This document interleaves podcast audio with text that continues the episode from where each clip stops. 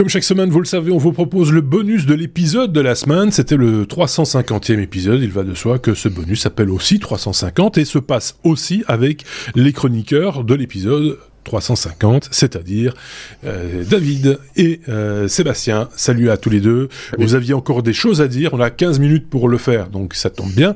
Euh, on va commencer peut-être avec Sébastien pour pour parler de l'uniformisation vers l'USB-C. C'est quelque chose dont on parle depuis un, un, un, moment déjà et on commence à y arriver, on dirait. Même pour Apple, hein, c'est ça le plus beau.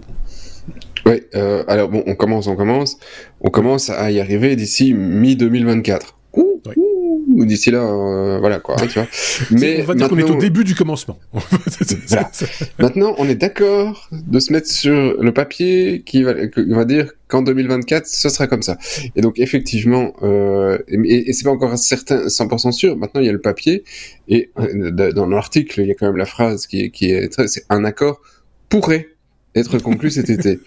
Oui. Donc, pour le moment, c'est les négociations pour. Euh, il y a toujours beaucoup de lobbying et on parle quand même juste que d'un truc de, on se décide sur le chargeur qui sera utilisé pour tout le truc. De nouveau, ça fait partie du mouvement éco, enfin écolo, oui, réutilisation aujourd'hui, d'avoir un même chargeur pour tous les appareils et honnêtement, effectivement, ça m'arrangerait aussi dans mon salon de n'avoir que un ou deux chargeurs dans, pour euh, tous les mêmes appareils plutôt que d'avoir 150 trucs dans mes tiroirs. Ça me saoule.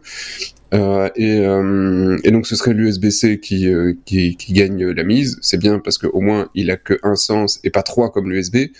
Euh, et donc ce serait pour mi 2024 et Apple serait obligé d'y passer. Donc ça, ce serait toujours, vous entendez toujours, serait, aurait, etc. Donc, on, mais normalement, ce serait donc mi 2024, sauf et c'est comme ça que je dis le, petit truc en, plus qu'on n'avait pas avant, sauf pour un truc où là il serait d'accord de pas être d'accord, les liseuses.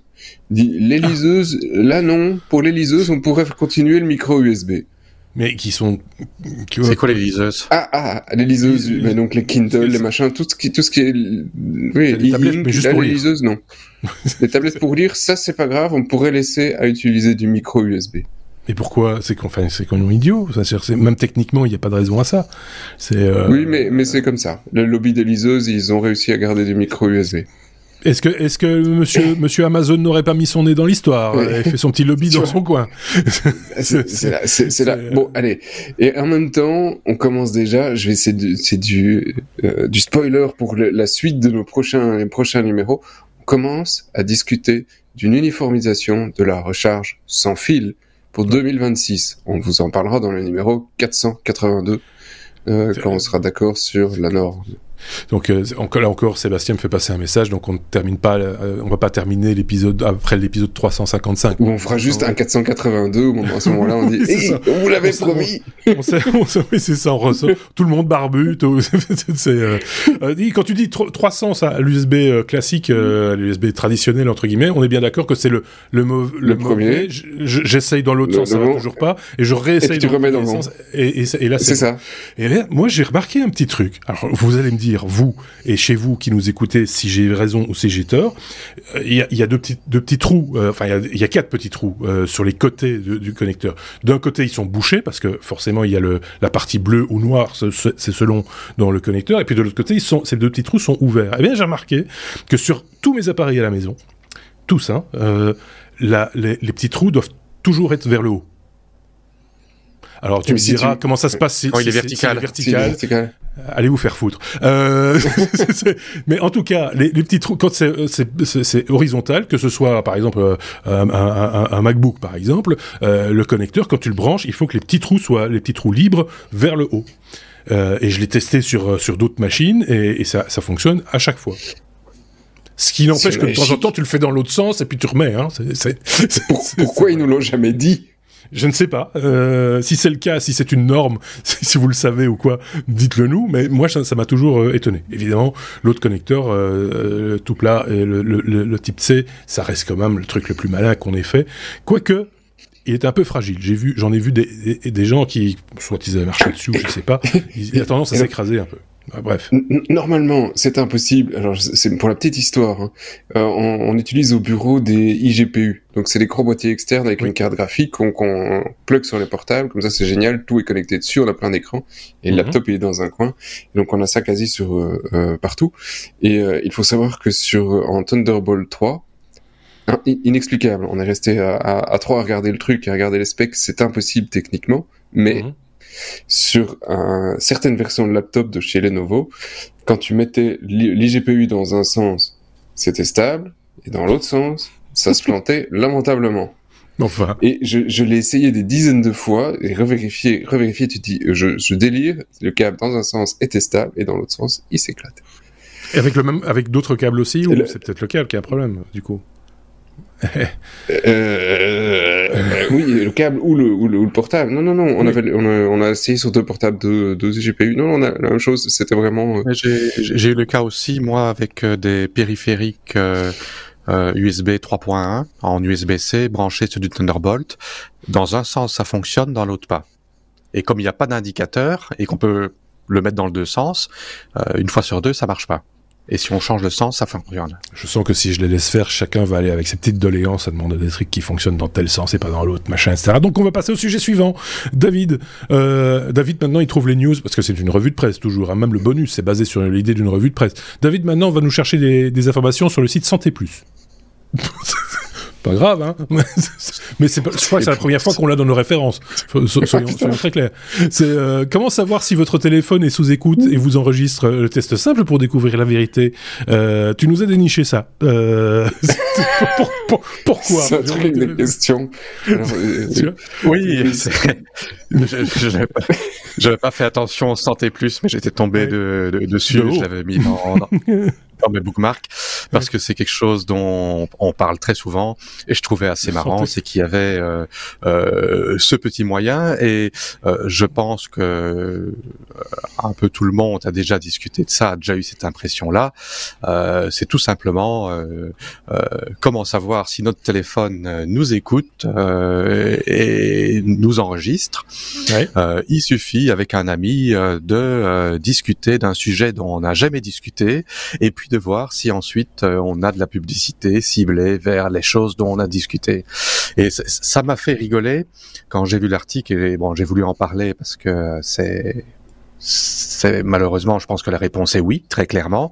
Et euh, j'en parlais déjà avec Seb, je pense il y a trois ans ou quelque chose comme ça. Ouais, déjà et un jour, on a, on, on avait euh, décidé euh, qu'on allait parler de pompes d'aquarium, si je me souviens bien. Et euh, on n'a jamais eu de publicité pour des pompes d'aquarium, par contre. Euh, mais par contre, c'est con parce que j'en ai acheté une. tu rigoles. non, je rigole pas. Trois ans après.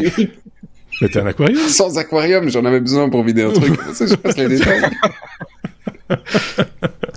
je, ne le savais pas, je ne le savais pas en plus. Donc, euh, ah, il y a peut-être, il y a peut-être du sixième sens. Il y a peut-être pas que. Euh, que bref, euh, ok, bon. Euh, c'est quand même beaucoup plus, enfin, un test un peu plus malin que de, de simplement parler dans son téléphone et dire il y a quelqu'un Tu vois? Est-ce que la lumière s'éteint? Non, mais de santé plus, on aura pu s'attendre à ce genre de, truc, entre guillemets. Tiens, euh, si on parle tout à fait autre chose, parce que le temps tourne, hein, je rappelle que on, bonus 15 minutes maximum. C'est quoi scraper? Ah, scraper. Alors scraper, c'est une technique euh, qui consiste à euh, télécharger, donc euh, utiliser des scripts pour aller télécharger des, des, pages de sites web et en extraire l'information dont on a besoin. Donc si tu veux par exemple scraper une page d'un profil LinkedIn, tu veux en retirer le nom et sa profession, par exemple. D'accord. Et, euh, et, et, éventuellement une partie de ses contacts si c'est visible. Et donc ça, ça c'est effectivement, il y a, y a toute une série de d'outils de, scrapping et, euh, et de techniques euh, qui existe pour Monsieur Tout le Monde aussi. Par exemple, si vous arrivez sur une page avec euh, des, des, une Google page, une Google Maps avec euh, genre vous cherchez une recherche avec tous tous les médecins ou que sais-je de la région, mhm. tu dis ah oui je veux tous les appeler parce que je suis vraiment malade. et en fait, plutôt que de faire un copier-coller de tous les trucs, il y a des scripts qui existent et qui peuvent vous permettre de en trois clics, récupérer toutes ces informations. C'est ce, ce, que faisait Mark Zuckerberg dans sa chambre à, à l'université quand il a fait Face Match, qu'il allait scraper les, les photos des, des jeunes filles sur les sites euh, de l'université. On parle de ça parce que le scrapping euh, est finalement autorisé manifestement sur le, des sites comme LinkedIn, comme tu dis. Oui, euh, je vais essayer pendant, je vais essayer de retrouver l'extension, mais il y avait une extension de, de, de pour faire du web, scrapping ou si vous la retrouvez, parce qu'il y en a certainement qui le, font dans ceux que écoutent, mettez-le dans les euh, dans les commentaires, c'est c'est très cool à faire. Et donc effectivement, LinkedIn, c'est une très très vieille saga depuis 2017, ça s'engueule avec IQ. Euh, et donc une fois ils ont été condamnés, une fois pas, une fois pas, etc. Et maintenant on est en cours d'appel et la cour d'appel euh, vient de décider aux États-Unis que le scrapping est totalement légal et le, euh, en gros la justification c'est si tu fais une page qu'elle est ouverte et sans login, sans mot de passe, euh, bah écoute euh, c'est public, tu peux pas interdire une autre société de d'aller chercher des données sur cette page pour les exploiter. Ce qui ne plaît absolument pas à LinkedIn et ce qui du coup donne un précédent pour pas mal de sites. Si tu ne veux pas que tes données soient euh, extraite de ton site pour une exploitation commerciale, eh bien, tu n'as qu'à les mettre derrière un login et un mot de passe. Voilà. Ah voilà. voilà. Donc ça, c'est ce que la justice a décidé. Donc effectivement, bah, voilà, ça a créé un précédent du coup aux États-Unis. Le scrapping il y a moyen de le faire même en ligne de commande, c'est un wget. Oui, oui, il y a des, il y a des tools, il y a des tools euh, qui permettent de faire ça. C'était PhantomJS à l'époque. Ah bah oui, c'est ça. Ouais. Ok. Euh, on termine. Il reste 4 minutes. on, peut, on peut y aller euh, pour parler avec euh, avec David de, de malware. Euh, c'est sur Docissimo. non, je rigole. le malware qui vide nos comptes, nos comptes en banque, et ça, c'est moins drôle, par contre. C'est moins drôle, bah oui, bah, c'est c'est triste. Euh, ah oui. sauf pour les gens qui, qui n'avaient rien sur leur compte en banque. C'est plus compliqué pour Elon Musk que pour que pour qu'un pauvre, par exemple. voilà. donc c'est c'est le malware euh, Octo. Donc c'est un malware qui euh, euh, qui euh, permet à des à des criminels de de prendre contrôle du smartphone. Euh, en fait, ils désactivent, enfin, ils mettent la luminosité à zéro de l'écran et désactivent les notifications pour faire croire à l'utilisateur que son téléphone est en veille.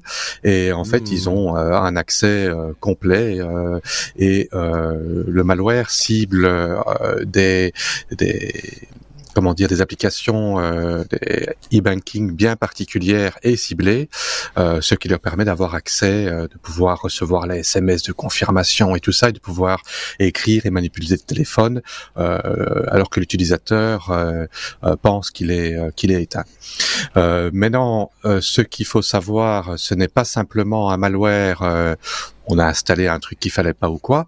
C'est un malware qui a été inclus dans pas mal d'applications euh, disponibles sur le Google Play Store, euh, dont une application qui s'appelle Fast Cleaner qui a été installée plus de 50 000 fois, et une autre série d'applications, je vais vite les nommer, euh, Pocket Screencaster, Fast Cleaner 2021, Play Store, Postbank Security, euh, Pocket Screencaster, euh, Bawak PSK Security, euh, Play Store App Install. Alors ce que je trouve assez inquiétant et euh, bon pour une fois je vais peut-être pas, je vais peut-être dire un petit peu de bien d'Apple, c'est que Apple avec leur procédure d'approbation poussée des applications mettent un peu un frein à ce genre de choses mmh. et Google devrait peut-être faire quelque chose parce que ce sont quand même des des malwares qui sont très sérieux, qui ont été publiés sur le Google Play Store. Euh, et là, Google dit il faut absolument que les gens qui ont installé euh, ces applications les désinstallent. Euh, voilà, il y a peut-être c'est toujours un mal pour un bien. Hein, les, les, contraintes qu'a instauré Apple depuis le tout, le tout début hein, sur le, le, le, le store, l'Apple Store, bah, ça, ça, permet aussi effectivement d'avoir un, un, écosystème peut-être plus sain que que que chez, que chez euh, dans le monde Amazon où là les choses sont un peu plus un peu plus libres euh, et plus faciles à, à contourner. Euh, ça ne fait pas de bons ou de mauvais appareils, c'est pas ça la question, c'est juste une question de philosophie parce qu'effectivement ces restrictions bah, nous contraignent aussi à ne pas pouvoir avoir les applications qu'on veut, qu'on voudrait avoir nécessairement sur un appareil Apple par exemple. Euh, J'entendais euh, réagir, mais très rapidement, parce qu'il nous reste 15-40 secondes, euh, Sébastien. Je, je, ouais, juste pour dire, effectivement, le, le, Apple valide chaque application manuellement, tandis que pour le Play Store, c'est des algorithmes et euh, il y a personne qui installe réellement les applications. Si une application n'est pas bonne, elle ne passe pas sur le Play Store. faites super attention, parce que dans ces malwares, aujourd'hui, ça target les banques belges. Ah, ok. et française aussi. Autant, le savoir. Enfin, de, notre, de nos régions en tout cas. Bon, ben merci beaucoup tous les deux. C'est déjà, on a un peu traîné, mais c'est comme ça. C'est 15 minutes maximum, un bonus, vous le savez. On va vous souhaiter une bonne semaine. Merci Sébastien. Merci David. On vous retrouve très bientôt, évidemment. La semaine prochaine, vous retrouverez d'autres chroniqueurs pour un nouvel épisode. Salut!